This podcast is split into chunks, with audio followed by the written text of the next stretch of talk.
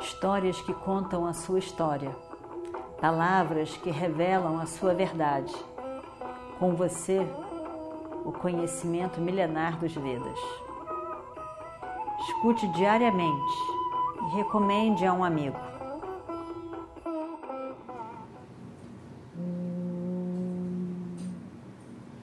Vakratunda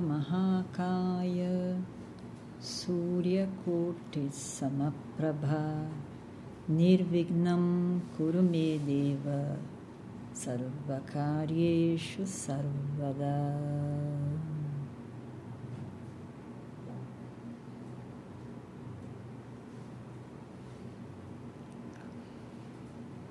Nós estamos vendo nessa história do Mahabharata e os Pandavas escondidos,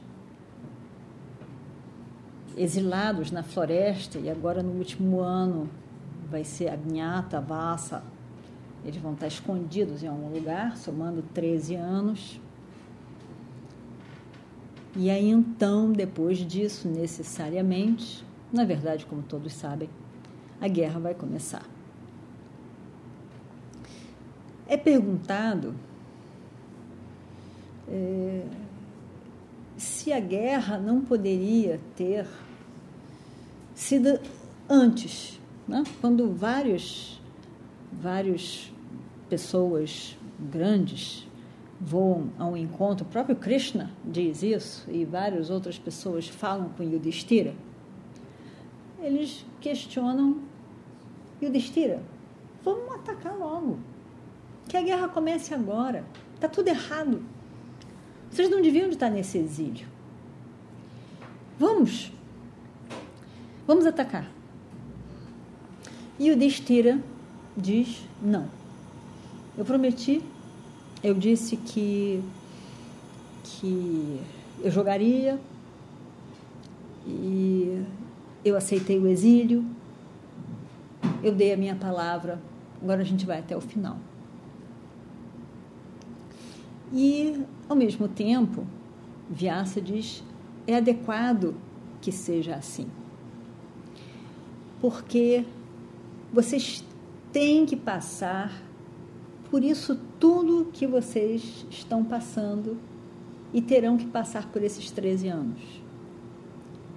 Se houvesse uma guerra agora, vocês não venceriam. Mas quando a guerra acontecer, vocês vão vencer. E tem várias situações em que os pândavas têm que passar a nível de experiência, a nível de reconhecimento, de mudanças, de, de suporte, de alianças, de aprendizados que eles têm que passar. E aí então vão se capacitar para, essa, para esse sucesso. Antes, essas coisas não aconteceram, não passaram, os aprendizados não foram feitos, as experiências não foram passadas, as alianças não foram feitas e as pessoas não conseguiram realmente ver quem é Duryodhana, quem é Yudhishthira, quem são os Pandavas. Essas, situação, essas situações que vocês vão passar têm que ser passadas para que amanhã isso possa acontecer, a guerra e o sucesso dela. Mostrando para nós que o importante que é cada dia. A gente tem que viver cada dia. Eu já sei que aquilo vai acontecer, tomara que aconteça logo. Não, pode ser que vai acontecer, vamos dizer. Mas ainda assim, tem aprendizados que a gente tem que fazer até que de fato aquela coisa aconteça. E quando acontecer, vai acontecer de uma outra forma, não a que você está visualizando hoje, porque tem uma série de experiências que têm que ser passadas até que aquilo plenamente ocorra. Então, assim é na nossa vida né? vários, vários ensinamentos tem o Mahabharata em pequenos detalhes. E também se a gente olha de uma forma de fora, olhando aquele conjunto. Então, a guerra foi necessária, mas cada experiência, cada detalhe, cada encontro, o encontro deles com várias pessoas e várias ocorrências, tudo isso é muito importante, passo a passo, dia a dia. E a gente constrói alguma coisa que vai ter a sua beleza quando acontecer. E a gente não pode antecipar, como a gente também não pode antecipar uma flor abrir. Ela vai abrir sem perfume, sem beleza.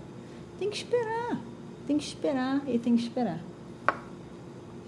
Então, é, assim também eles estão esperando, e a gente vê que cada ocorrência daquelas é tão significativa. Dentro de um, em si mesmo parece que não é nada, mas dentro de um aprendizado, de uma visão, de, um, de um, uma maturidade deles, de uma reflexão, de um entendimento melhor sobre eles mesmos, sobre os outros, reflexões tantas, para que aquela capacitação da guerra possa acontecer. E uma guerra, como qualquer coisa na nossa vida, não é uma coisa simples, então ela precisa de, como qualquer ato, né, precisa de uma reflexão, precisa de você estar preparado, precisa da pessoa estar com a responsabilidade dos frutos que virão daí. Né? Então, tudo isso é um, um conjunto muito significativo. A gente vê principalmente porque a história, a história na verdade, a gente fica até torcendo, tomara que eles todos morreram na beira do lago, tomara que não tenham morrido. A gente já sabe que não morreram nada. A gente sabe porque houve a guerra e eles estavam lutando, é porque não morreram. Mas de qualquer maneira a gente se envolve. E tomara que isso, tomara que aquilo, não sei o quê. Mas quando a gente olha de todo o Mahabharata e vê de fora, a gente vê como tantas coisas foram, foram importantes. Uma coisa que é interessante, que a gente não aconteceu ainda, porque a guerra nem aconteceu, mas é interessante a gente ver, que é uma forma de ilustrar isso que eu estou querendo dizer aqui, que é, é Pando, né? Pando, né? os pais dos Pandavas, né? Pando, casou com Kunti, Kunti Devi. Né? Ele casou com Kunti. E um belo dia, ele estava na. fora, ele estava fora do seu palácio, na, numa viagem. E ele dá de cara com um rei de um outro reinado vizinho. Não tem nada a ver com aqui, é só é uma ilustração sobre o assunto, chamado Shalya. E esse Shalya, ele era Madra, Madra Raja, rei de Madra.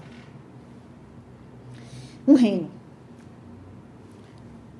E ele era muito calmo, na verdade, esse Shalya, ele era calmo, ele era muito grande guerreiro, ele, ele era muito bom naquele Gadá, naquele que Duryodhana também é bom, Bhima também é bom, né? ele era muito bom no Gadá, aquele instrumento, aquela bola assim que, de, luta, né?